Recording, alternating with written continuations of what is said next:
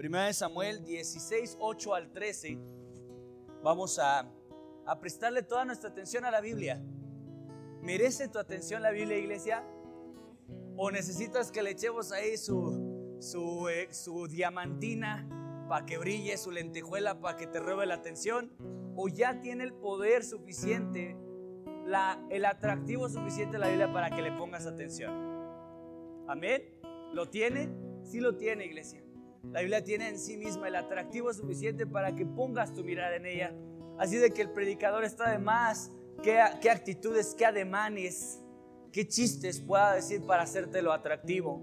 La Biblia, iglesia, es suficientemente atractiva, hermosa en sí misma. Así de que vamos a hacer la lectura panorámica del 8 al 13. Dice lo siguiente.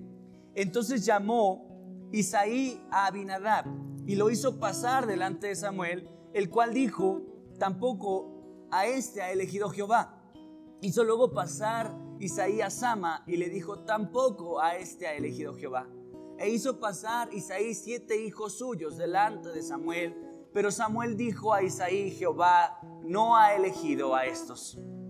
Entonces dijo Samuel a Isaí, estos son todos los todos tus hijos. Y él respondió, queda aún el menor que apacienta las ovejas.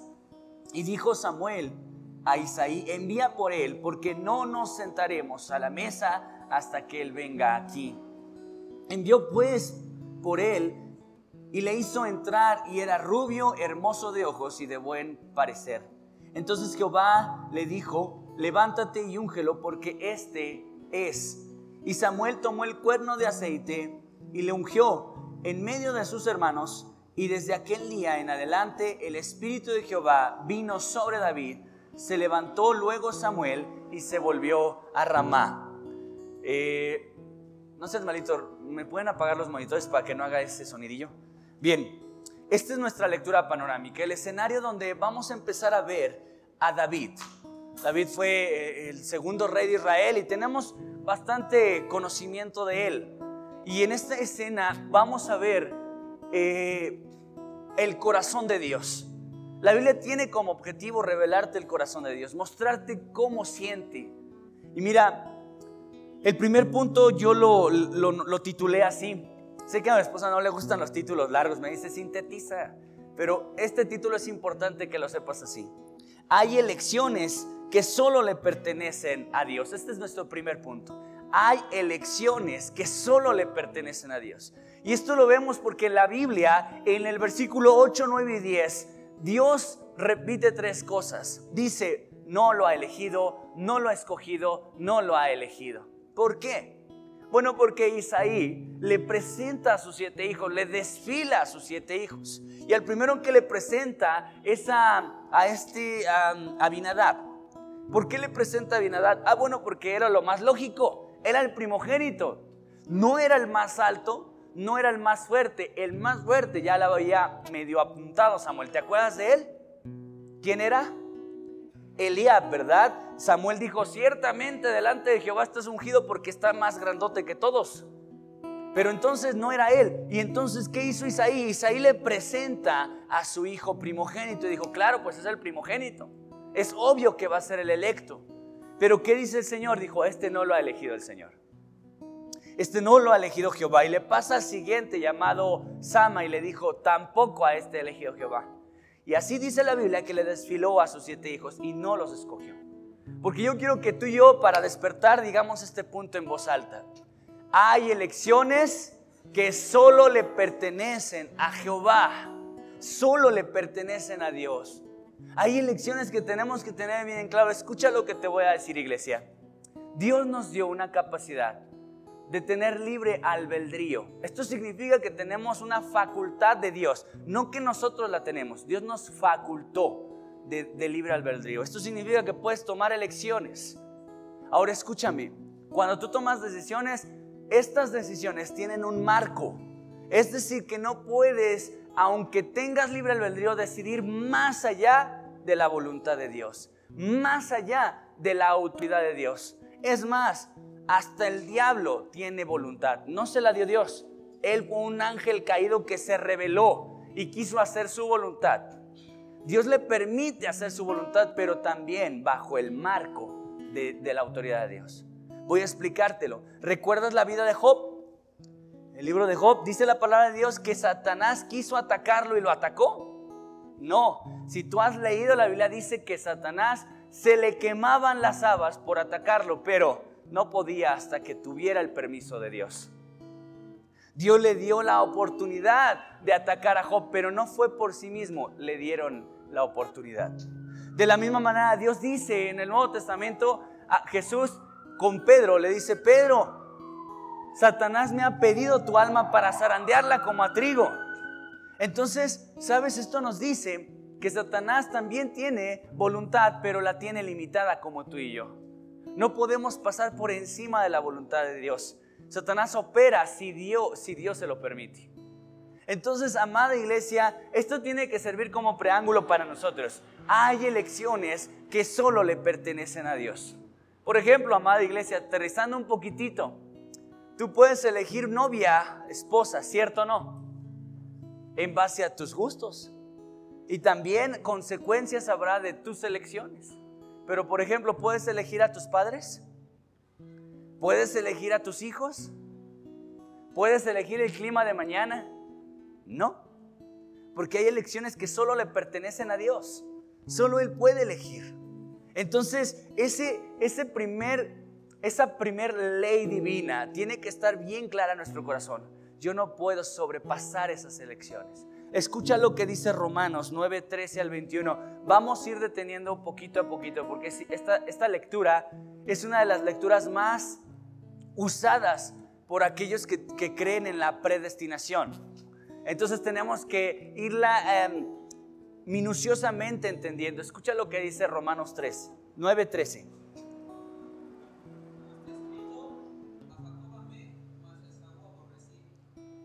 Está escrito, a Jacob amé, más a Esaú aborrecí.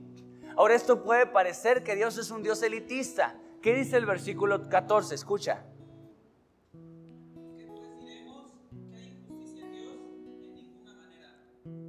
Mantengan abierto el micrófono porque estos versículos lo tienen que escuchar toda la iglesia. Entonces necesito el micrófono inalámbrico. No, no, hay audio, ¿va? Porfa, porfa, chequen rápido eso. ¿No? Sino rápido uno con, cable. Escucha, dice, pues ¿qué diremos? ¿Que hay injusticia en Dios? De ninguna manera. Dios no es un Dios elitista. Dios no dice, voy a decidir aborrecer a tal y amar a tal. La realidad es que si tú y yo hemos leído la Biblia completa, entenderemos que Dios no aborreció a Esaú. Esaú aborreció la primogenitura. Entonces, ¿quién fue el primero que desechó, que aborreció? Esaú. Entonces Dios no estaba diciendo de una manera indiscriminada, te aborrezco. E, en realidad, iglesia, hay un contexto para esto. Entonces vamos a avanzar en esto. Primeros personajes mencionados, Esaú, Jacob. Escucha lo siguiente. Pues a Moisés dice, tendré misericordia del que yo tenga misericordia y me compadeceré del que yo me compadezca. Un segundo personaje con un diálogo entre sí. Moisés y Dios estaban hablando acerca de la salvación del pueblo de Egipto y Dios le dice esto, tendré misericordia del que tendré misericordia y me compadeceré del que me compadeceré. En este versículo, iglesia, Dios le estaba diciendo a Moisés, yo voy a tenerle misericordia a quien yo quiera. Ahora esto no significaba que, que, Dios iba a decir al azar, a ti sí te voy a dar mi misericordia, a ti no, a ti sí, a ti no. Más bien Dios le estaba mostrando que a pesar de que no tenían ninguna razón por cual mostrarle misericordia, aún así lo iba a hacer. Dios les iba a dar esa misericordia por el puro afecto de su voluntad. Entonces, poquito a poquito estamos viendo a través de los personajes de esta de, de la Biblia cómo el Señor muestra su elección por encima de quien sea. Dijo Moisés, yo voy a tener misericordia de quien yo quiera. Mira lo que dice de adelante, escucha un tercer personaje. Así que no depende del que quiere ni del que corre, sino de Dios que tiene misericordia. Porque la escritura dice a Faraón, para esto mismo te he levantado, para mostrar en ti mi poder y para que mi nombre sea anunciado por toda la tierra. Tantito ahí. Mira, el versículo 16 dice algo importantísimo. Dice, así que no es del que quiere ni del que corre, sino del que Dios tiene misericordia. Todo lo que tienes y todo lo que estás experimentando a tu alrededor como una bendición no es porque quisiste o corriste, o sea, te esforzaste. Correr implica un esfuerzo, eso, eso, eso significa correr. Voy a ponértelo de una, me voy a poner en el ejemplo en este, en este momento. Yo no estoy en este púlpito porque quise, porque quise ser pastor. O porque le eché muchas ganas y corrí y me esforcé y estoy en este púlpito. Yo estoy de pura misericordia. Siempre se los he dicho. Yo, yo creo firmemente que Dios es bueno. Porque aquí en este púlpito, en una iglesia de 63 años, debería de haber un pastor con más tablas, con mayor conocimiento, mayor elocuencia. Pero ¿por qué está Hugo? Por pura misericordia, iglesia. No porque quise y corrí y me esforcé, sino por pura misericordia. De la misma manera tú tienes que ver todo lo que tienes y de lo que te ha rodeado. ¿Cuántas veces has escuchado expresiones tan soberbias como, esta casa la tengo porque me sobé el lomo? Este carro lo tengo por mis esfuerzos. Estas cosas de las que estoy rodeado es porque le he echado ganas. ¿Cuántas eh, veces has escuchado esa clase de expresiones tan soberbias? Seguramente que muchas. Iglesia, todo lo que tienes, todo lo que Dios te ha rodeado es porque el Señor ha querido. ¿Te has puesto a preguntar en esas preguntas existenciales que de repente nos hacemos y nos preguntamos, oye, pero ¿por qué ese cuate tiene dinero? Mira, tiene tres casas, yo no puedo hacerme de una. Mira, tiene cuántos carrazos, yo, no, yo siempre en combis. Mira, y empezamos a, a preguntarnos, ¿por qué tiene? Y entonces habrá libros que te digan, ah, tiene porque se esforzó, tiene porque eligió la, la, carrera correcta, tiene porque pues herencias, tiene por palancas. No, tiene porque Dios le está permitiendo tener. Por pura misericordia. Todos tenemos lo que tenemos por misericordia. Y si a Dios le place darte más, Él sabe. Y si a Dios le place darte menos, Él también sabe. Iglesia, esa no es tu elección. Dios eligió un escenario en tu vida. el escenario empezó desde que te hizo mexicano. Yo cuando estaba chiquito, no sé si tú mismo lo hiciste, cuando veía las películas gringas y veía sus casas tan bonitas, decía yo, Dios, ¿por qué no me hiciste gringo? ¿por qué no me hiciste rubio y de ojo verde y, me hiciste de gringo? Si, entiendes que Él eligió tu escenario, Él eligió que fueras mexicano, morenito, Él eligió tu condición política en donde ibas a vivir. ¿Verdad que tenemos una condición política bien padre, verdad? Re bonita nuestra condición político-social. Iglesia, Él eligió y no podemos no podemos hacer lo que dice a continuación. Pon atención. Faraón dice, vamos a analizar este personaje antes de avanzar. Ah, porque la escritura dice de Faraón, tercer personaje, que para esto mismo te he levantado para mostrar en ti mi potencia y que mi nombre sea anunciado por toda la tierra. Escucha, Faraón no solo se creía un rey de una nación, no solo se creía un gobernante político, él se sentía Dios. Los faraones de Egipto dicen, o, en la usanza egipcia dicen que si él salía, salía el sol. Si él no salía de su recámara, no salía el sol. Hasta ese punto llegaban a convencerse de que no eran reyes, eran dioses. Dioses. Incluso si tú has visto un poquito de las películas de Hollywood, los pintan no como unos gobernantes políticos, sino como dioses. Entonces, escucha, Dios trató con este faraón. Y a través de todo el trato que hizo con las plagas y al endurecer su corazón, hubo un resumen para la vida de, de faraón. Que si podríamos mencionarlo sería, no vas a hacer lo que quieres, faraón. No es lo que tú quieras, porque por encima de tu autoridad limitada está la autoridad ilimitada de Dios. Mira lo que dice en el versículo 18, escucha. De manera que de quien quiere tiene misericordia y al que quiere endurecer, endurece. ¿Qué hizo Dios con Faraón? Lo endureció. ¿Sabes por qué? Porque Faraón se sentía Dios que decía, si yo quiero sí, si no quiero no. Entonces, cuando Faraón dijo, no voy a ir a dejar a mi pueblo, Dios dijo, sí lo vas a dejar. Ah, claro que sí. Y cuando Faraón dijo, voy a dejar ir a tu pueblo, ¿qué hizo Dios? Lo endureció para que no lo dejara ir. No sé si estás entendiendo esta parte. no fue cuando quiso Faraón, sino cuando Dios quiso. Porque cuando quiso Faraón, no se hizo. Y cuando no quiso, fue cuando se hizo. E, e, esto le mostraba a Faraón que por encima de lo que él pudiera elegir y de su voluntad estaba la voluntad de Dios. Él se sentía Dios rodeado de otros dioses porque recuerda que si algo sobraba en Egipto eran dioses. Y desmenuzó cada uno de sus dioses y desmenuzó su duro corazón y al final cómo terminó Faraón, tú lo sabes. Si pudiéramos decirle hoy algo a Faraón, si lo tuviéramos enfrente tendríamos que decirle, Faraón, ¿se hizo lo que tú querías? Faraón, si fuera honesto, diría, no. Cuando yo quería dejarlos ir, endureció mi corazón para no dejarlos ir. Y cuando no quise dejarlos ir, fue cuando se fueron. Porque al final no se va a hacer lo que yo diga. Al final, iglesia, estamos en el universo de un Dios. El único Dios verdadero. El universo no va a funcionar a tu manera, no se va a confabular a tu manera. El universo le pertenece a su creador. Y Él tiene, Él tiene la última palabra en ese universo, no tú. Así es de que si un día Dios te promueve y te da más dinero, es porque quiso, no porque te esforzaste. Nada más quiero que pienses, lo dijimos en la membresía de la mañana, quiero que pienses cuánta gente ha puesto negocios, ha iniciado proyectos, ha, ha hecho la misma carrera que otros y no le va igual que a otro. ¿Cierto o no? Hay uno dice, ese es licenciado y su meta es ser licenciado porque ve a ese licenciado en particular y dice, voy a tener la misma lana en cuanto me gradúe. ¿Cuántos, cuántos cuando terminan la universidad piensan que al otro día los van a contratar? Y que a los tres años ya van a tener lo mismo que tiene el licenciado o el doctor. ¿Cuántos hemos visto tristemente que no es así? Que no te van a estar esperando el día de tu titulación, empresas afuera, en el lobby del salón donde te gradúas. Ay, ya qué bueno que graduaste, te estábamos esperando, aquí está tu contrato, te presentas el lunes y tu sueldo va a ser tanto, en un año ya tienes carro y casa.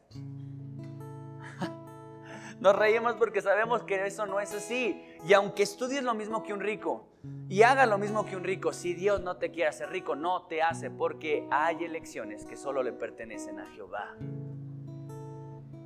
Hay elecciones que solo le pertenecen a Jehová. Y dice, versículo 19, escucha. Pero me dirás, ¿por qué pues inculpa? Porque ¿quién ha resistido a su voluntad? ¿Quién ha resistido a su voluntad, iglesia? ¿Quién ha puesto resistencia a la voluntad de Dios? Bueno, ahí sí podríamos decir que bastantes de nosotros, ¿cierto o no? Con honestidad. Escucha lo que dice en adelante. Mas antes, oh hombre, ¿quién eres tú para que alterques con Dios? Diré el vaso de barro al que lo formó, ¿por qué me has hecho así? ¿O no tiene potestad el alfarero sobre el barro para hacer de la misma masa un vaso para honra y otro para deshonra? Amén. Este, esta porción de la escritura yo te decía que es una de las, de, las escrituras, de los textos más empleado por estos, eh, son los arminianos, Liz, los este, calvinistas, gracias, es cierto. Los calvinistas eran contra los arminianos, de hecho. Y los, calvinistas decían esto, decían acerca de la doctrina de la predestinación. Eh, basado mucho en este texto, precisamente Romanos 9:21, que Dios ya tiene predestinados a los que hizo para vasos de honra. Es decir, que Dios ya tiene a los que van a ser salvos, los creó para ser salvos. Y hagan o deshagan de su vida, así se metan con el pecado hasta lo más sucio, ellos ya son salvos. Y los, y los, y los de vergüenza o los de perdición, aunque se la vivan en la iglesia, oren y leen la Biblia, si ya son para perdición, ya son para perdición. Esta es la teología de los arminianos. Pero si tú, si tan solo tú y yo analizamos la pura porción que acabamos de leer, esta, esta porción no habla de salvación, de gente salva y gente no salva, sino habla de cómo Dios usa a un faraón como a un Moisés. ¿Me entiendes? Dios dice, yo lo usé a faraón. ¿Dios usa al diablo incluso? Sí. El diablo no hace nada que Dios no quiera. ¿Sale de la autoridad de Dios el diablo? No. El diablo no llega y posee a quien se le antoje. El diablo tiene que pedir permisos. Entonces, iglesia, pon atención a lo que yo te digo. Dice la palabra de Dios, o más bien pon atención a lo que Dios nos está diciendo, a mí ni me peles si quieres. Pero dice la palabra de Dios que Dios usa vasos. Entonces, iglesia, tenemos que entender que lo que Dios ponga en tu vida puede ser para otro, para el uso que sea.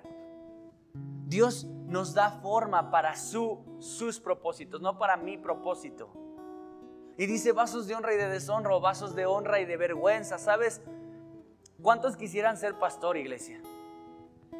Muchos quieren ser pastor, pero dice la Biblia que no es del que quiere ser pastor.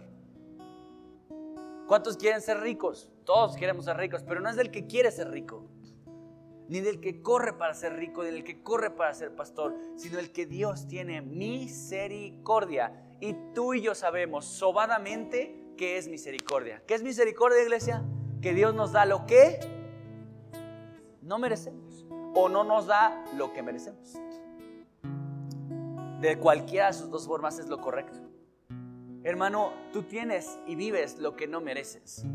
Entonces, amada iglesia, estos versículos resumen eso. Dios está en control de todo y no podemos salirnos del poder de su voluntad. ¿Quién se puede resistir a la voluntad de Dios? Si algo vimos hace un par de semanas en este mismo estudio, es que contigo, sin ti y a pesar de ti, Dios va a hacer lo que quiera, lo que se le antoje. Así es de que muchas personas, sin ser llamados pastores, siervos o evangelistas, aún así son usados por Dios. ¿Lo sabías? Porque Dios usa al que, al que le place. Nuestra voluntad no puede estar por encima de la voluntad de Dios, sino todo lo contrario. Ahora escucha lo que, lo que vamos a ver a continuación. Segundo punto, si el primer punto se llama hay elecciones que solo le pertenecen a Dios, el segundo punto escucha lo que, lo que, lo que vamos a estudiar. Ok, Dios elige, pero ¿cómo elige? Ya entendí que Dios elige, ya entendí que hay elecciones divinas, pero ¿cómo elige Dios? La Biblia nos contesta. Primera de Corintios 1, 28 y 29, escucha cómo elige Dios. Y lo vil del mundo y lo menospreciado escogió Dios, y lo que no es, para deshacer lo que es, a fin de que nadie se jacte en su presencia. A fin de que nadie, ¿qué iglesia? Nadie se jacte. Hay jactancia en la vida del hombre bastante. Cuando dicen yo tengo casa porque me esforcé, eso es jactancia. Eso no da gloria a Dios.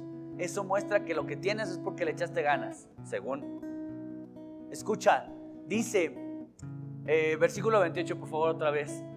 Escucha lo que dice. Lo vil y lo menospreciado del mundo escogió Dios. Cuando vamos al mercado, yo iba al mercado con mi madre.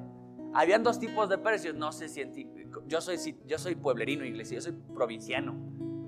Pero en los mercados de mi pueblo habían dos precios. El precio donde era el kilo como toque o si tú lo escogías había otro precio. No sé si también les tocó esa parte. Ay, ahorita, no, la muchacha me trae el, mercado. Pero bueno, entonces escogías la verdura que querías, ¿no? Y si, y, si, y, si escogías, tú no escogías los aposcaguados, como dice María de todos los ángeles. Tú escogías el bonito, el, que se veía rojito y, y fresco.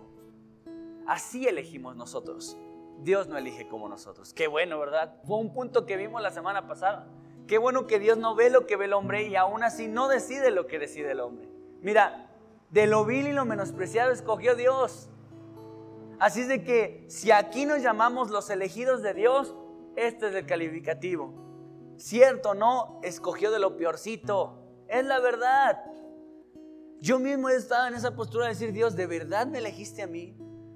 Sabiendo mis deficiencias, sabiendo mi corazón, conociendo mis errores, ¿aún así me vas a elegir a mí? Sí, porque de lo vil y menospreciado escojo para para que lo que no es se haga. Entonces, amada iglesia, Dios escoge así. ¿Qué pasaría si nos dieran a nosotros las elecciones, iglesia? ¿Qué pasaría si Dios nos diera oportunidad de elegir muchas de sus elecciones? Te lo voy a explicar. Con David. David fue un rey conforme al corazón de Dios. Pero la palabra de Dios dice que tuvo un, grave error, uno de sus más grandes, graves errores fue el, haberse acostado con, con Betsabé, mujer de eh, eh, Urias. Perdón. Y, dice la palabra de Dios que, que, él lo hizo de una manera pues bastante cobarde porque encima mandó a matar al esposo. Y bueno, tú ya sabes la historia. Ahora iglesia, tú ya sabes la historia. ¿Dios la sabía?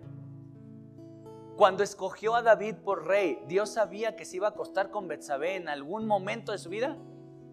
Sí. Y aún así lo escogió. Sabes, tú y yo somos ese David en este momento. Él ha visto toda y cada uno de nuestros errores, cada uno de nuestros fracasos. Él sabe todo de nosotros y dice, ¿sabes qué? Sí, aún así. Pero ¿cómo Dios? Si estuviéramos nosotros ahí presentes en tu elección, diríamos, ¿de verdad vas a elegir a Cristi? Recuerda que en el año de mil y tantos va a ser esto, y en el dos mil y cacho va a ser lo otro. Dios dice, aún así,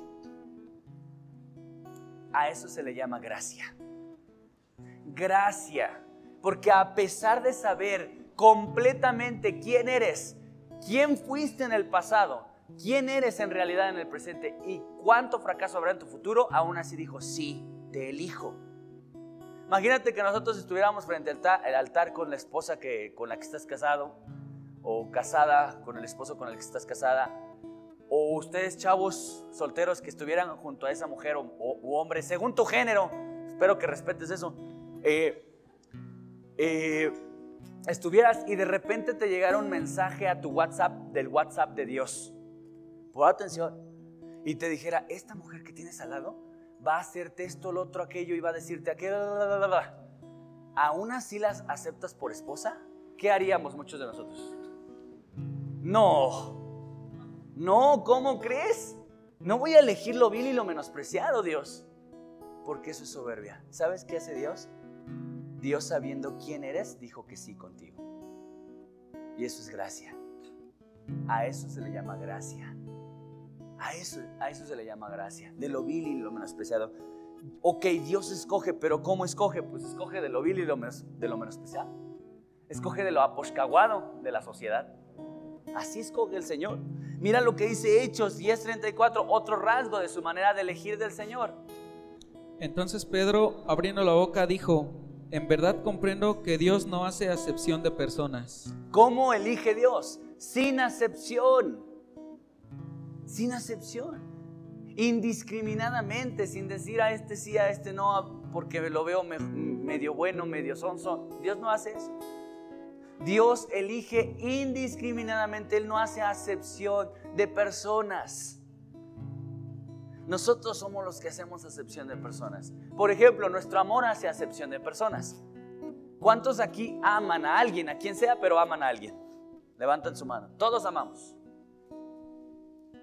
Pero no todos amamos a quien sea. Hacemos acepción de personas. Bueno, amo, amo a mi papá, pero no amo a mi mamá. O amo a mi mamá, pero no amo al vecino. Amo al vecino, pero no amo a la otra vecina. Amo mi iglesia, pero no amo a la hermana que es media metiche. Amo a mis tías, pero no a todas. Si te das cuenta que somos personas que hacen acepción de personas? Somos así. Sin en cambio, Dios cuando elige no hace acepción de personas. Estudiamos hace dos años, nos echamos año y medio, poco más de año y medio, estudiando jueces verso a verso. Y algo aprendimos de jueces. Sí, entre lo muchísimo que aprendimos fue que Dios elegía indiscriminadamente. Un día levantó un granjero, el otro día levantó a un arriero de bueyes, el otro día levantó a un, a un hijo de una prostituta, al otro día una mujer casada. Un ¿Sí me entiendes? No tenía un patrón de elección el Señor. No decía, este, este mi Señor nada más elige puro güero de ojo verde. O sea, es que ya estoy, ya, ya, ya me descarté. Porque el Señor tiene un, modelo, ¿verdad? Tiene a los güeritos o a los altos, o tiene a los que terminaron la prepa, o tiene, no sé. Pero gracias a Dios que Él elige indiscriminadamente. ¿Tú eliges indiscriminadamente, iglesia? No. Eliges por, por conveniencias, eliges por juicio, prejuicios, eliges por muchos factores. Les puse el ejemplo en la mañana de una mujer que tenía muchas ganas de tener un perrito. Yo quiero un perrito. Obviamente ya sabes, idealizada a través de las películas sobre una historia con un perrito. Yo quiero un perrito. Entonces, justamente una amiga le dice, pues mi perra tuvo perritos, ve a elegir a uno. Ve a elegir a uno. Y va y elige un perrito, entonces los ve y ve uno que en particular tiene una mancha en el ojo tan bonita. Este es, y lo escoge. Se lo lleva a su casa, pero en, pocos días, en, pocos, en pocas semanas, ese perrito idealizado y bonito le, maltrató todos sus, zapatos. Y entonces dijo, si hubiera sabido que este perro hubiera maltratado todos mis zapatos, no lo escojo. ¿Cierto o no? Así somos nosotros. Nosotros decimos, no, si yo hubiera sabido esto, no lo escojo. Y Dios dice, si yo hubiera sabido esto, más bien, si yo sé todo, sí te escojo. Ese es Dios, iglesia. Ese es Dios. Dios es así. Dios elige indiscriminadamente. No dice tú sí, tú no. Él elige de manera muy especial. Elige a ricos y a pobres.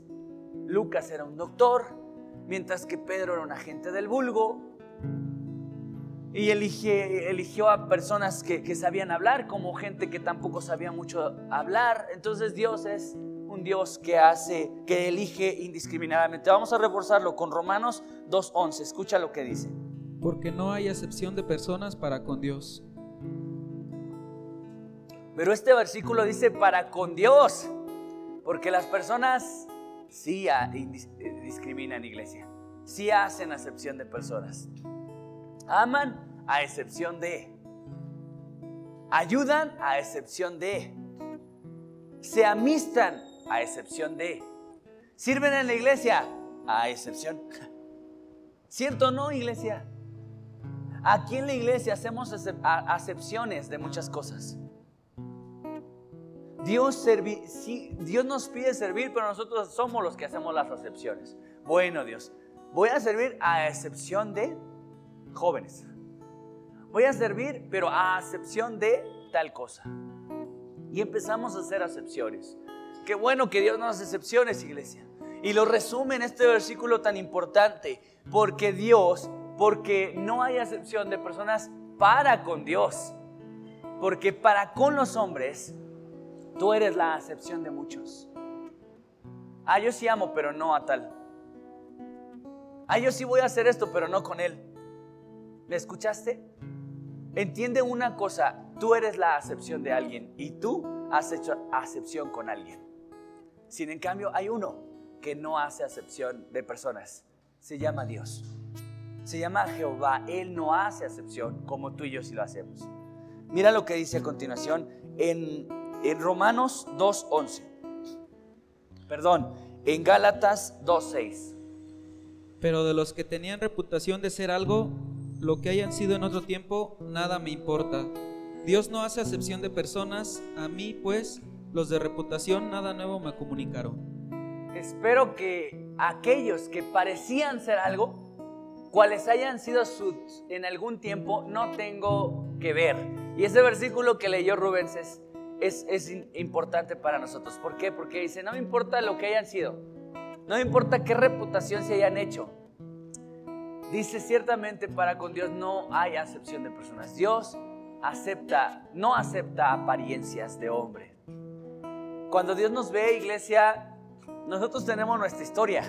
En mi pueblo dice que decimos cola que te pisen, ¿cierto? Entonces todos aquí tenemos una cola que nos pisen, tenemos una reputación, un pasado. Pero cuando Dios nos ve, por encima de eso, Dios toma decisiones. Por encima. Ahora mira lo que dice, lo que, lo que, lo que dice, no, ya leímos esta parte de Gálatas. Escucha, quiero cerrar este punto rápido. Vamos a, a recapitular porque voy a pasar a otros puntos eh, muy marcadamente diferentes. Escucha, tenemos en claro que Dios nos hizo con libre albedrío. Es una facultad de decisión, pero que por encima de nuestra facultad de decisión está la elección de Dios las elecciones divinas de Dios a través de su poder y autoridad. Ese es un punto importante para nuestras vidas. Si nosotros entendemos esto, vamos a evitarnos muchos dolores de cabeza. Entender que hay elecciones que solo le pertenecen a Dios y que tú no puedes hacer nada por ellas. Ahora, punto número dos, Dios elige, pero ¿cómo elige? Y hoy conoces el corazón de Dios al ver cómo elige el Señor. Ahora vamos a pasar a algo diferente. Por eso te decía que quería yo como marcarlo. Mira, ahora vamos a poner los ojos sobre Isaí. Isaí, el padre de David. Vamos a ver sus actitudes Y vamos a ver cada una de sus acciones y vas a ver cómo muchos de nosotros hacemos, hemos hecho o incluso estamos haciendo lo mismo que Isaí. En el versículo 8 dice que llamó Isaí a Abinadab. ¿Quién lo llamó? Isaí. No lo llamó Dios. Fue Isaí metiendo su mano en la voluntad de Dios, forzando algo con Dios, tratando de echarle la mano a Dios. Voy a, voy a agarrar de ejemplo a los, a los solteros. Si tan solo los solteros dejaran que Dios eligiera a sus parejas, no le andes presentando a, a, las parejas. No le digas, Dios será Juanita. Ah, no. ¿Será Petrita entonces? ¿No tampoco? Ah, entonces será Lolita. No menos. Entonces, ¿quién Dios? Te presento otras siete. Al cabo, enamoradizo soy y tengo opciones de sobra. Pero imagínate que Isaí se hubiera quedado callado y no hubiera dicho nada. No estuviera este diálogo, sino que se hubiera dicho, bueno, nos reunió Dios para decirnos a quién elige por rey, pues que lo elija. Ya bendecido estoy porque va a salir uno de mis hijos, quien sea, y yo estoy bendecido. El corazón de un padre es eso, sí o no. Si un hijo mío va a ser bendecido, soy bendecido yo. Entonces Isaí se le metió velocidad, le empezó a hacer algo. Puso primero a Abinadab porque dijo, bueno, es el primogénito. Es obvio que tendría que ser el, el elegido. Samuel había elegido, cada quien tenía por quién apostar, ¿verdad? Isaí por el primogénito y Samuel el sacerdote, ¿a quién apuntaba? A Eliab. ¿Por qué? Por grandote. Entonces Dios dijo, no, no es mi elección. Y punto número uno sobre la actitud de Isaí forzando las elecciones de Dios. Dios tiene muchas decisiones ya en tu vida, pero a la vez nosotros, o muchas veces más bien, nosotros forzamos elecciones en, en nuestras vidas. Nosotros tenemos que llegar con Dios, iglesia, con una hoja en blanco y una firma hasta abajo. ¿Me escuchaste? Una hoja en blanco y una firma hasta abajo y con, un, con una sola leyenda abajo de tu firma, sí acepto. ¿Sabes qué?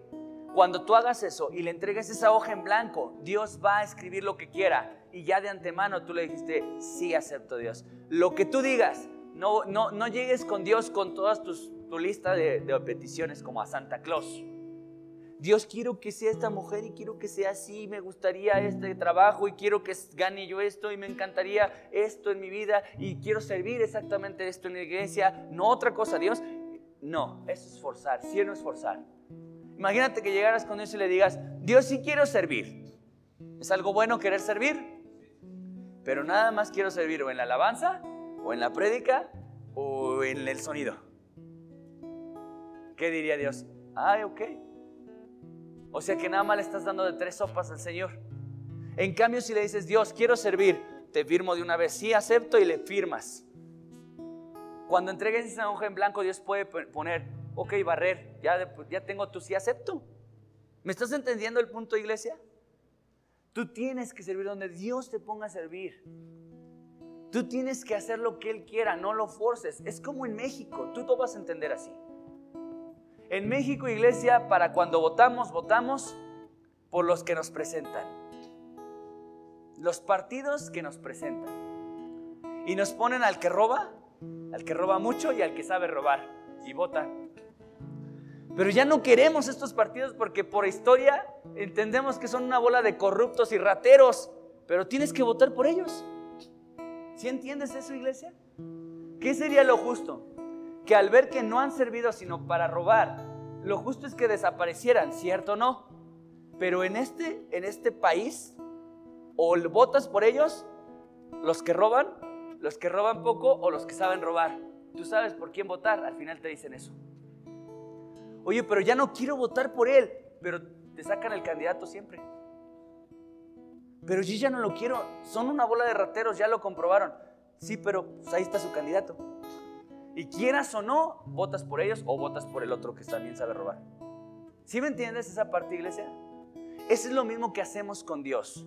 Así como aquí en México nos presentan a los corruptos para que o votemos o votemos, así nosotros hacemos con Dios. Al presentar en nuestros planes necios, soberbios, dijimos, Dios, o me caso con ella o con ella, elige. dice, ah, gracias, gracias por darme lugar en tu vida. En lugar de decir, Dios, me voy a casar con la que tú quieras, pues, la que quieras, elígela tú. Voy a trabajar en lo que tú quieras, Dios, elígelo tú. Sí o no, muchos de nosotros estábamos viviendo consecuencias de presentarle a Dios nuestras opciones y decirle, Señor, ¿será que haga esto o lo otro? En lugar de quedarnos callados y esperar su voluntad. Y esperar que Él nos dicte qué es lo que Dios quiere para nuestras vidas. Escucha, no solamente forzó. Mira lo que dice Mateo 20, 21 al 23. Pon atención. Él le dijo, ¿qué quieres? Ella le dijo, ordena que en tu reino se sienten estos dos hijos míos, el uno a tu derecha y el otro a tu izquierda. Entonces Jesús respondiendo dijo, no sabéis lo que pedís. ¿Podéis beber del vaso que yo he de beber y ser bautizados con el bautismo con que yo soy bautizado? Y ellos le dijeron, podemos. Él les dijo, a la verdad, de mi vaso beberéis, y con el bautismo que yo soy bautizado seréis bautizado pero el sentaros a mi derecha y a mi izquierda no es mío darlo, sino a aquellos para quienes está preparado por mi Padre. Esta decisión no me pertenece, dice Jesús. Yo no puedo decidir esto. Hay elecciones que son divinas, pero vamos a ponerlo en el contexto positivo. Una madre siempre quiere lo mejor para sus hijos, ¿cierto? Entonces esta mujer no estaba actuando mal. Porque para empezar, punto número uno, se acercó a la persona correcta para pedir algo correcto. ¿Por qué? Se acercó a Dios para pedirle que sus hijos estuvieran cerca de Dios. Eso es muy bueno. ¿Cierto o no? Pero ella no quería que sus hijos estuvieran cerca de Dios. Ella quería la posición cerca de Dios. ¿Me entiendes? Ella quería asegurar la posición de sus hijos. Entonces pon atención a lo que te voy a decir. Por más desinteresada por más humilde, por más bien intencionada que sea tu petición, si no es Dios quien está eligiendo, tu petición no deja de ser humana, no deja de ser carnal. Claro, una mamá, esta mamá, y te lo, digo, te lo digo de hecho, esta mamá no estaba pidiendo nada para ella. Una muy buena madre, porque no dijo, Dios, te pido que me ayudes a mí, ponme a mí al lado de tu trono, hubiera dicho. Y de ahí pues me jaló a mis hijos. No, ella no pensó en sí, ella no pensó en ella misma, como muchas mamás lo hacen. Muchas mamás no piensan en ellas mismas. Pero ese amor desmedido hacia sus hijos, ese enamoramiento hacia sus hijos, las hace errar. Ella no pidió nada para sí misma, pidió para sus hijos. Es algo, es algo bueno, noble, bien intencionado. Pero no era lo correcto. Si conocía el corazón de Dios, porque aparte era una mujer de fe. Le estaba diciendo a Dios, no le estaba diciendo, oye, me dicen que eres un profeta. No, no, no, ella entendía que frente a ella estaba Dios. Y le dijo, Dios, tú tienes la autoridad para poner a mis hijos a tu, a tu diestra y siniestra. O sea, es algo bueno. Vemos muchas cosas buenas en esta mujer. Fe, alabanza, humildad. Vemos muchas cosas, pero algo hizo mal esta mujer no, no permitió que la voluntad de Dios se hiciera en sus hijos, sino quería que su voluntad se aplicara en sus hijos. Y mira, nunca, nunca un buen deseo tuyo sobre tus hijos va a superar el deseo de Dios. ¿Cierto o no? No puedes pensar que tú deseas más éxito y más bendición en tus hijos de lo que Dios desea en tus hijos. No puedes. Una sola cosa mal hizo esta mujer creer que su plan iba a funcionar en sus hijos y no esperar el plan de Dios para sus hijos. ¿Me escuchaste, iglesia? Esto es forzar la voluntad de Dios, torcer el brazo de Dios. Dios, a este lo quiero a la diestra y a este a la siniestra. Incluso ella estaba dando el orden de las cosas. Mira, mira lo que dice la palabra de Dios en Jueces 9. Abimelech, hijo de Jerobal, fue a Siquem a los hermanos de su madre y habló con ellos y con toda la familia de la casa del padre de su madre, diciendo, Yo ruego que digáis en oídos de todos los de Siquem, ¿qué os parece mejor que os gobiernen setenta hombres, todos los hijos de Jerobaal, o que os gobierne un solo hombre? Hasta ahí, gracias Rubens. Escucha lo que, lo que dice esta escritura. La palabra de Dios dice que un hombre llamado Abimelech, ¿quién era Abimelech? Bueno, Abimelech era hijo de Gedeón, pero este hijo fue un hijo ilegítimo, ya que Gedeón tenía esposa, pero decidió tener un amante, y de esta amante nace Abimelech. Abimelech tenía hermanos o medios hermanos. Sus medios hermanos eran 70 medios hermanos, porque Gedeón después de ser un cobardón, pues le entró valor y se puso a hacer chamacos a diestra y siniestra. Entonces tuvo 70 hijos. Y Abimelech empezó a acercarse a gente, a gente estratégica. Esto te va a sonar a estrategia de político corrupto. Empezó a, acercarse a cierta gente, a decirle, oye, ah, díganle a los demás que qué les conviene. Les conviene, les conviene que les gobierne uno o que los gobierne 70. Y luego hizo algo más, iglesia. Pon atención. Escucha el versículo siguiente. Y si hablaron por él los hermanos de su madre en oídos de todos los de Siquem todas estas palabras, y el corazón de ellos se inclinó a favor de Abimelech, porque decían, nuestro hermano es. Y le dieron setenta ciclos de plata del templo de Balberit, con los cuales Abimelech alquiló hombres ociosos y vagabundos que le siguieron. Y Hasta ahí tantito. ¿Qué hizo? Alquiló ociosos y vagabundos. Esto te suena estrategia de político, ¿verdad? Que, que, no se pagan los votos, ¿verdad? Aquí en México. Para ganar las elecciones, porque él mismo se postuló, nada más date cuenta. Abimelech quería ser el siguiente líder. Cuando en los jueces, ¿quién levantaba al líder? Dios. Y un día levantaba un granjero, el otro día levantaba un arriero de bueyes, el otro día levantaba una mujer, el otro día levantaba ¿Sí entiendes? Al hijo de una prostituta, como fue el caso de Jonadab, de Jepté, perdón, de Jepté, hijo de una prostituta, y lo, y lo, y lo usó Dios grandemente. Porque así es Dios, no, no discrimina a nadie. Entonces, este Abimelech dijo, bueno, si mi padre fue juez, pues el que sigue soy yo. Claro, tengo competencia, tengo 70 hermanos que podrían ser también juez, pero voy a hacer algo. Empezó a hacer una campaña corrupta como en México ya sabemos que nuestros partidos no hacen. Empezó a, pagarle a vagabundos. Escuché a alguien de, muy cercano que abajo de sus oficinas estaba una bola de personas y pues, llama la atención, dejando su credencial en las elecciones pasadas. Para no te digo partido porque no debo de hacer proselitismo, pero ya sabes qué partido es el que siempre paga votos. Entonces les dejaron las credenciales, pasan los votos y ese mismo cúmulo de gente regresa y les empezaron a dar 500 pesos a cada persona que dejó su credencial. ¿Verdad que eso casi no sucede? Si en la Biblia lo dice, pues eso casi no sucede, ¿verdad? Seguramente. Pero bueno, este hombre empezó a, lanzar su candidatura a una elección. Dijo, oye, vota por mí, vota por mí, mira, te conviene, te conviene que yo gobierne y no 70. Y luego le dieron una lana y usó esa lana, le metió dinero a sus elecciones. Eso casi no pasa empezó a dar dinero a ociosos y vagabundos. Claro, porque no, ¿por qué no le dan 500 pesos a los, a los empresarios para que voten por ellos? ¿Saben a quién darle el dinero? Pero bueno, no te estoy hablando de política, te estoy hablando de cómo una, una persona forza una elección. ¿Me entiendes? Ese es el punto base, aunque se aplica mucho a las elecciones. Pero el punto base es cómo la gente hace lo que tenga que hacer aun cuando implique el esfuerzo que tenga que implicar con tal de que se haga lo que Él quiere. Escucha. Entonces empieza a contratar, a alquilar ociosos y vagabundos, porque eso hacemos cuando damos nuestro voto, nos alquilamos. Te dan 500, pero luego en impuestos te cobran mucho más. Nunca nos damos cuenta.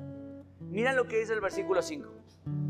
Y viniendo a la casa de su padre en Ofra, mató a sus hermanos, los hijos de Jerobal, setenta varones sobre una misma piedra, pero quedó Jotam, el hijo menor de Jerobal, que se escondió. Escucha, ¿sabes qué más hizo Abimelech? Aun cuando esto implicara matar a sus propios hermanos, con tal de que él fuera el siguiente líder de Israel, pues lo hizo. Sobre una misma piedra mató a 69 hombres, 69 hermanos suyos te das cuenta que a veces, aunque esto, aunque hacer tu voluntad, aunque hacer lo que tú quieres, implique el sufrimiento de tu gente, aún así lo haces. aunque tengas que pasar por encima de tus hijos, aunque tengas que pasar por encima de tu, matrimonio, aunque tengas que pasar por encima de tus propios hermanos, con tal de que se haga lo que tú quieras. Y este mató 69. Obvio quería matar a los 70, pero se le escapó uno, porque aquí lo dice que se escondió. Entonces, amada iglesia, ¿hasta dónde? Pon atención, estoy terminando. ¿Hasta dónde puede llegar un hombre con tal de que se haga lo que quiere? Fíjate en, en, Abimelech. Sus alcances fueron impresionantes. Corrupción, muerte, con tal de que se haga lo que él quería. Si puedes ver esto, puedes ver esto de una manera literal y práctica. Jueces 9 nos habla de cómo se puede forzar la voluntad de Dios. Jamás Dios, jamás Dios eligió a alguien solo porque era el hijo de alguien sobre todo los jueces. En los reyes sí era algo diferente. Porque en los reyes quien seguía en el, reinado era el hijo. Eso era lo obvio, el primogénito. Pero recuerda cuál fue el origen de los reyes. Los reyes fueron instituidos porque Dios quiso iglesia o porque el hombre quiso. Y claro que una decisión humana tendría que tener rasgos humanos, pero la decisión más pura y divina la vemos en los jueces y en los patriarcas donde Dios los elige como Él quiere indiscriminadamente. Primero levantó a Otoniel, luego levantó a Jepté y así fue levantando a muchos hombres que no eran primos ni hermanos. ¿Me entiendes? Que no era por, compadrazgos ni por parentela. Dios los levantó indiscriminadamente, pero este Abimelech quiso forzar una decisión. ¿Y qué crees si lo logra? Entonces se juntaron todos en Siquem con toda la casa de Milo y fueron y eligieron a Abimelech por rey cerca de la llanura del Pilar que estaba en Siquem. ¿Lo logró? ¿Pero a costa de qué? De la sangre de sus hermanos. Sí, has logrado muchas cosas, pero a costa de qué? De tu matrimonio. Sí, sí has logrado hacer lo que quieres, pero a costa de tus hijos. Has logrado el trabajo que se te antoja, pero a costa de qué? De que no estuviste con tus hijos.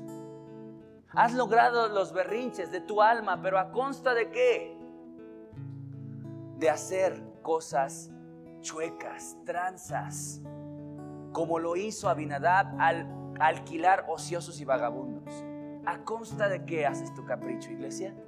¿A consta de qué se hace lo que quieres? Ahora, sí, es un precio muy alto hacer lo que tú quieres, pero más caro es hacer lo que tú quieres. No sé si me entiendes. Es costoso hacer tu berrinche, pero es más costoso hacer tu berrinche. ¿Cómo? ¿Cómo termina Abimelech de la peor manera? Después de estas elecciones corruptas, viene una de las parábolas del Antiguo Testamento más importantes, que es la de los árboles, la parábola de los árboles, donde en una fábula le explican a Abimelech que lo que hizo estuvo mal. Y dice que, empezaron a decir, reina sobre nosotros eh, zarza, reina sobre nosotros higuera, y empezaron a elegir el, rey, el, árbol que los gobernara. Pero todos apuntaban a que nadie podía gobernar, porque Dios era el rey perfecto y que solo le pertenecía a él la elección. Y Abinadab muere del Abimelech, perdón, muere de una manera trágica y vergonzosa. Si tú te avientas todo el, perdón, no si tú lees todo el capítulo 9, vas a encontrar la, la muerte de Amimelech de una manera tan vergonzosa. Porque sí, cuesta caro hacer lo que quieres, pero cuesta más caro hacer lo que quieres. Al final el precio de hacer lo que quieres es costosísimo, porque vas a terminar mal. Vas a acabar muy mal, porque el capricho del hombre es costoso. Amén. Ahora cuando digas, pues me voy a comprar un caprichito que te encienda una alarma, porque los caprichos son costosos. Escucha iglesia, vamos al, segundo punto de la actitud de, de Isaí. Primera actitud de Isaí, forzar elecciones de Dios. Segunda actitud, menospreciar la elección de Dios. Mira, cuando tú y yo vemos a Isaí, lo primero que vemos es que le presenta a siete hijos cuando él tenía ocho. ¿Menospreció a David? Sí. Menospreció. ¿Por qué? ¿Qué le menospreció? Yo no sé si lo menospreció por joven, lo menospreció por ser pastor, lo, no sé qué despreció en la vida de su hijo. Pero no estaba entre los siete. De manera que fue Dios, pon atención a lo que te voy a decir. Fue Dios quien le dijo a Isaí, no nos vamos a sentar a la mesa hasta que venga David. ¿Sabes qué hizo Dios con David? Le dio un lugar en la mesa. Y luego David le dio un lugar en la mesa a, a Mefiboset. Si te das cuenta cómo Dios nos da lugar en una mesa real, entonces mira el trato de Dios para la vida de David y mira el trato de David por, su, por parte de su padre. Su padre menospreció al rey. Su padre menospreció la decisión de Dios. Mira, vamos a usar una cita, Salmos 27:10. Escucha lo que dice. Aunque mi padre y mi madre me dejaran, con todo Jehová me recogerá. ¿Quién dijo esto? David. David tenía un corazón entendido. Aunque mi padre y mi madre me dejaran, con todo esto Jehová me recogerá. Mira, los papás no somos perfectos.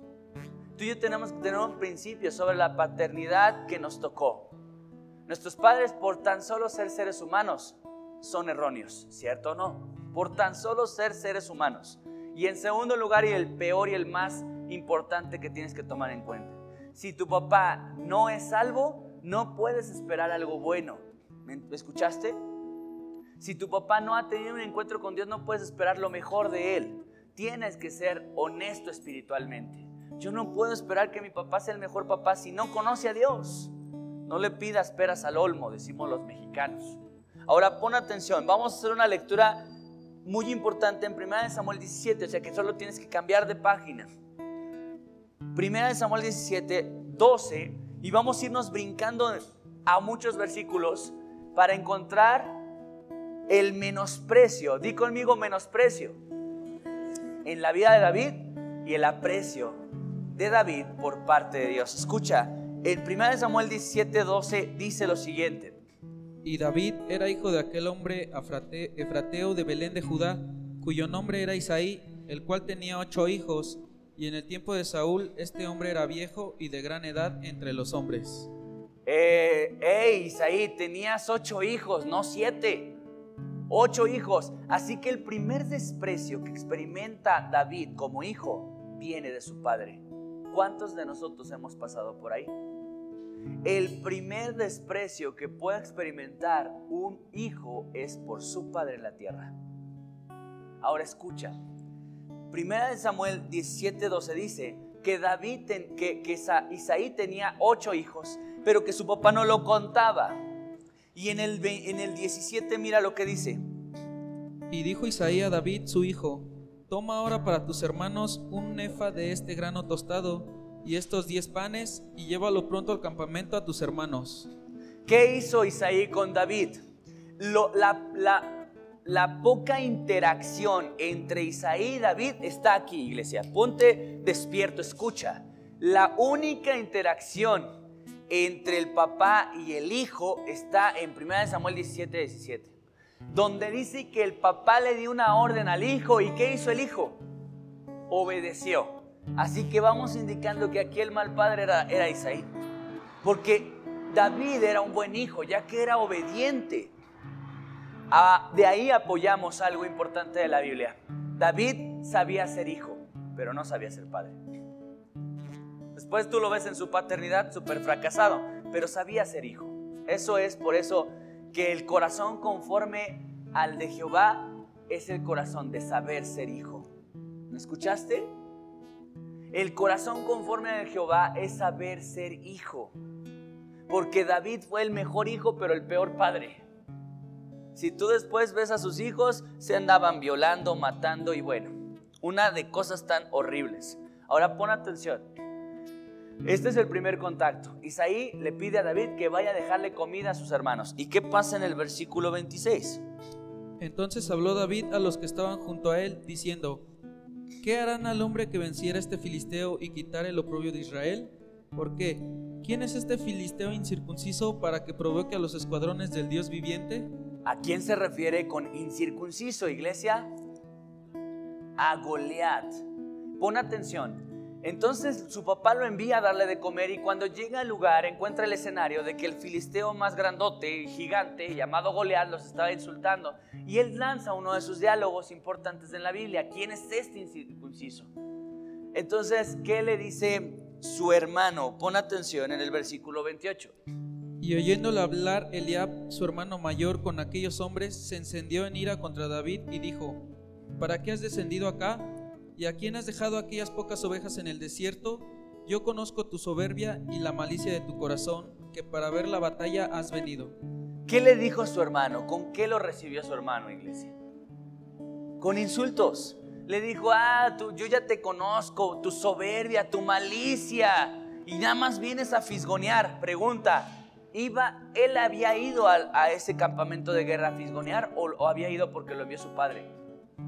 Pero Eliab representa ese, ese hombre carnal que ve a personas y se cree que sabe todo de ellas. Muchos de nosotros hemos tenido Eliabs en nuestra vida que nos señalan, yo te conozco, sé lo que quieres. Cuando no sabe nada. ¿Qué aprendimos la semana pasada? ¿Quién es el único que sabe el corazón y sus intenciones? ¿Quién es el único? Dios. Entonces no te hagas un Eliab y no permitas la voz de Eliab en tu vida. Porque Eliab te va a decir, tú eres esto o lo otro, yo te conozco, sé lo que quieres hacer, pero esa es la voz de un Eliab. Porque el hombre no sabe qué hay en el corazón, el único que sabe lo que hay en el corazón es Dios. Y este Eliab inflamado dice, yo conozco tu corazón. ¿Qué se estaba sintiendo este Eliab? Dios, ¿qué hacemos toda vez que pensamos o decimos, no, yo conozco a Cristo y yo la conozco de sobra, ya sé qué quiere, ya sé sus intenciones. Cuando tú haces eso, eres un Eliab, que te crees Dios y crees que sabes qué hay en el corazón del hombre. Cuando la Biblia dice quién es el único que sabe el corazón del hombre y sus intenciones. Eliab, ¿cuántas voces de Eliab has, has tenido en tus oídos que te dicen, tú eres esto y lo otro y tú, tu intención es esta? ¿Cuántos Eliabs has tenido en tu vida? Ahora no solamente eso, pon atención, escucha el siguiente versículo. Vamos a, leer el 33. Dijo Saúl a David, no podrás tú ir contra aquel filisteo para pelear con él, porque tú eres muchacho y él un hombre de guerra desde su juventud. Bueno, a falta de la voz de Eliab en tu vida, está la voz de un líder llamado Saúl. Hay esta voz de este liderazgo ¿Qué le dijo el líder? ¿Qué le dijo Saúl? Tú no puedes, porque estás chavo. Si no está la voz de Eliab diciéndote tú eres esto o lo otro, está la voz de Saúl diciéndote tú no puedes. Tú no puedes. ¿Cuántas veces has escuchado la voz de Saúl? Bueno, pues si no fuera suficiente, está la voz del enemigo. Mira lo que dice el versículo 37. Añadió David, Jehová que me ha librado de las garras del león y de las garras del oso, él también me librará de la mano de este filisteo. Y dijo Saúl a David, ve y Jehová esté contigo. Bueno, pon, en pausa este versículo, tenlo en la mente. Mira lo que dice el 42, no lo olvides porque es importantísimo. Y cuando el filisteo miró y vio a David, le tuvo en poco, porque era muchacho y rubio y de hermoso parecer. Este pobre David, ¿no? Su padre no lo cuenta, su hermano le, dice insultos. El rey le dice, tú no puedes. Y el enemigo que le dice, lo tuvo en poco. Incluso en el diálogo de, de Goliat dice, soy un perro para que me, me manden este charal. O sea, si no tienes la voz de un padre que no te quiere, o de un hermano que te desprecia, o de un líder que no cree en ti, vas a tener la segura voz del enemigo que de seguro te va a decir, sí, sí puedes, Mario, tú con todo. No, te aseguro que no vas a ser el blanco de la, positividad. Escucha, pero por encima de, de, las voces que te rodean o que rodearon a David, mira lo que David tenía bien seguro. Vamos a volver a leer el 42. Y cuando el filisteo miró y vio a David, detuvo un poco porque era muchacho y rubio. No, no, no, el 47. 37. No, 42, ¿no? 37. 37. No, yo quiero el diálogo de David. El que les dije que pausaran. 37. Añadió David. Jehová que me ha librado de las garras del león y de las garras del oso, él también me librará de la mano del filisteo. Y dijo Saúl a David, ve y Jehová esté contigo. Escucha David. No dijo, bueno, mi papá siempre me ha defendido, ahorita vas a ver con quién te metiste. No dijo, bueno, equivocas tu rumbo, Goliatcito, porque para que sepas, mis siete hermanos están en el contingente y te metiste con el equivocado. No dice el diálogo, ah, enemigo, ¿qué te pasa si somos muchos? No seremos machos, pero somos muchos. No dijo eso. Dijo Jehová que me ha librado. No dijo, mi papá me quiso o no me quiso, Jehová me ha librado. Mis hermanos me aman y me, echan porras, Jehová me ha librado. La vida misma me sonríe, Jehová me ha librado. ¿Entiendes esa parte, iglesia? ¿Sabes por qué no vivimos la voluntad perfecta de Dios en nuestra vida? ¿Sabes por qué no estamos en victoria? Porque no la vivimos chilloneando por lo que hace papá, porque nuestros hermanos no nos quieren, porque el mundo no nos sonríe, porque el enemigo nos ataca. Cuando tenemos un Dios que nos ha librado de las garras del enemigo y eso no lo exaltamos. ¿Sabes cuándo, cuánto va a tardar tu papá en amarte como tú quieres? ¿Cuánto va a tardar tu familia en amarte como tú quieres? yo te recomiendo que te lleves una silla muy cómoda porque te vas a cansar de esperar. Pero si empiezas a esperar el amor de Dios, lo vas a tener pronto. Pero si empiezas a buscar la aceptación que tanto anhelas en Dios, la vas a tener. Porque si algo le demostró Dios a David es que él era su padre y él era su Dios y él no lo iba a abandonar. Y muestra un botón, él lo había librado tantas veces de la muerte por dos fieras al menos. Amada iglesia, tú y yo estamos cerrando la fuente del amor que necesitas. La fuente de la aceptación, la fuente de la provisión, de la protección. Estamos cerrando. Espérale en Dios. Él no falla. Amén. Mira lo que dice el versículo 45. No sé si ya lo leímos. Entonces dijo David al filisteo, tú vienes a mí con espada y lanza y jabalina, mas yo vengo a ti en el nombre de Jehová de los ejércitos, el Dios de los escuadrones de Israel, a quien tú has provocado. Este, este es el diálogo de la victoria. David no ganó porque tenía la piedra más aguda, no ganó porque tenía una piedra perfecta para, para la pelea. Él ganó por este diálogo. Este diálogo ya le dio la victoria. El diálogo de, de David fue, Dios está conmigo, tú vienes con tus espadas y con tus estrategias, pero yo vengo en el nombre de Jehová de los ejércitos.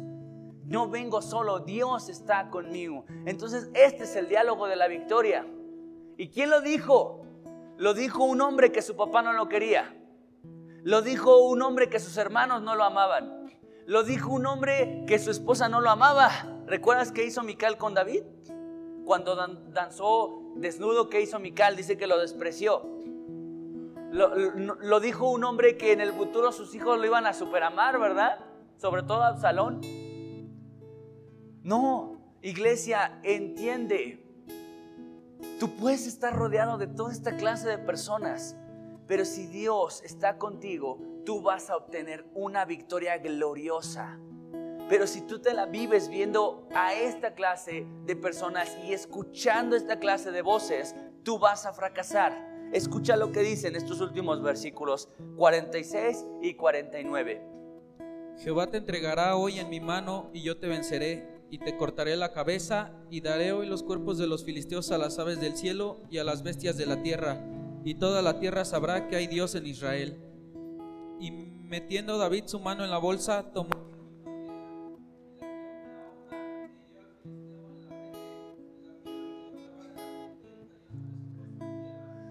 ¿Obtuvo victoria David? Sí. La obtuvo porque creció en el lugar más amoroso. La obtuvo porque todo en la vida le sonrió.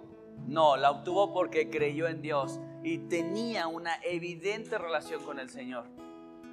Amada iglesia, tú estás muy cerca de la victoria, pero has escuchado la voz de Eliab. Has escuchado la voz de Saúl.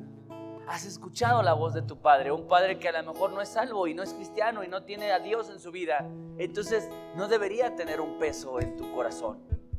Debes perdonar, soltar y empezar a esperar en tu vida de Dios lo más importante que necesitas. Mira, hay un tercer punto respecto a la actitud de Isaí. En el versículo 13, para finalizar, dice, y Samuel tomó el cuerno del aceite y lo ungió en medio de sus hermanos. ¿Será que Dios quiso como para que se viera más robustita su versículo poner que fue exactamente en medio de sus hermanos? No, recuerda que también otro rechazado por sus hermanos, Dios lo, lo, exalta en frente de sus hermanos. ¿Se acuerdan quién? José, no, si ustedes son unos teólogos, si se la saben de todas, todas. Ahora hay que vivirlo. Dice entonces, y Samuel tomó el cuerno del aceite y lo ungió en medio de sus hermanos. Y desde aquel día en adelante el Espíritu de Jehová vino sobre David. Se levantó luego Samuel y se fue a Ramá. Ahora escucha, tres puntos importantes. Primer punto, dijimos que, ¿cuál fue el primer punto de, de la actitud de Isaí, iglesia? A ver, ustedes me la dicen. Primera actitud de Isaí. Bueno, la están poniendo. Sin ponerlo, por favor. Primer punto, forzar las elecciones de Dios. Segundo punto, menospreciar la elección de Dios. Y tercer punto, el resultado de las elecciones de Dios. Cuando Dios elige tiene consecuencias. Escucha las tres consecuencias de que Dios fuera quien eligiera y no Isaí y no Samuel, sino Dios. ¿Qué, ¿Cuál fue la, la consecuencia? Lo ungió en medio de sus hermanos la unción siempre va, el aceite de la unción siempre va a representar eso, unción. Y la unción es el poder de Dios y la unción es el Espíritu Santo. Entonces, amada iglesia, cuando Dios elige, no solamente dice, eres elegido, órale, aviéntate. No, cuando Dios elige, te da la unción para lograr aquello para lo cual fuiste elegido. ¿Me escuchaste, iglesia? Entonces, no nada más elige así, mm, tú, y pues a ver cómo te las arreglas. No, te elige, te unge. Amada iglesia, Dios te eligió y también quiere ungirte. Cuando Dios elige, unge. Segundo punto, un cambio de vida radical. ¿Por qué? Por la tan sola frase, desde aquel día, te habla de un parteaguas, ¿cierto o no? Desde aquel día, en ese momento, no antes, no después. Desde aquel día hubo un cambio rotundo en la vida de David. Por supuesto, de hecho, esta es la puerta hacia la historia de David. Después de tantos meses y meses, literalmente llevamos parte del año pasado y todo lo que va este año estudiando verso a verso primera de Samuel. Y hemos visto demasiadas actitudes de Saúl y hoy estamos parados frente al inicio de cómo vamos a ver a, a David.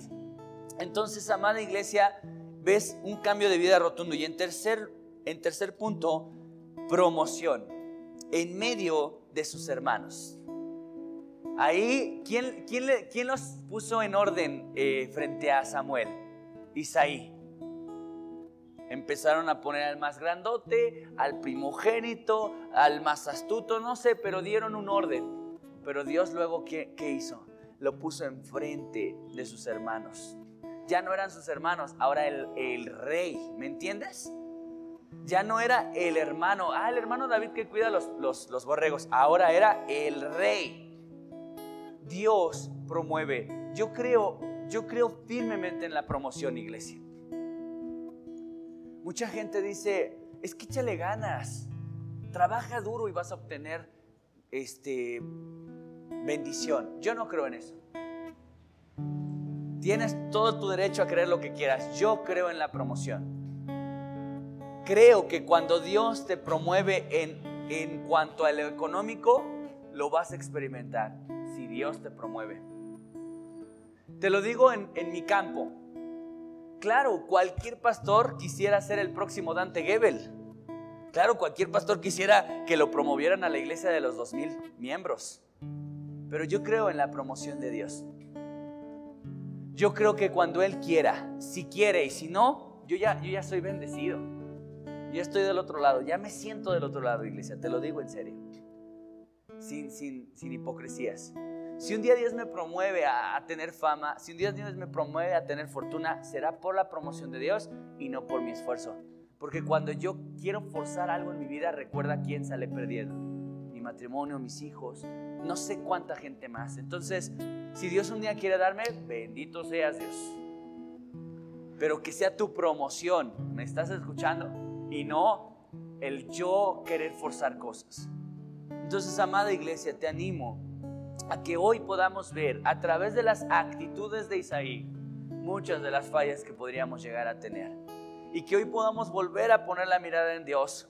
Y que podamos ver a ese David que no hizo nada, iglesia. ¿A poco David fue con Saúl a escondidas? Oye, mira qué injusta vida. Mira, le, le presentaron a mis siete hermanos, a mí ni me tomaron en cuenta. Ahí te encargo que le digas a Dios que yo también estoy por ahí.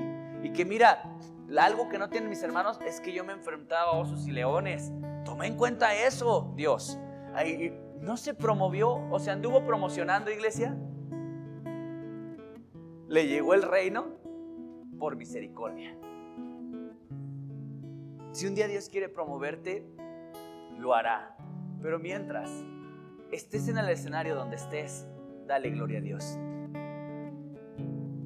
Dale gloria a Dios que tienes frijoles que comer. Sí, nos encantaría que nos promoviera a que nos diera langosta, ¿verdad? ¿A quién no le gustaría eso? Pero espérate la promoción de Dios. No te desquicies a hacer lo que Dios no quiere en este momento hacer. Porque a través de la vida de, de, este hijo de, de Gedeón, aprendimos que sí, puedes llegar a cumplir tu capricho, pero ¿a qué precio? Ponte de pie, iglesia, vamos a orar.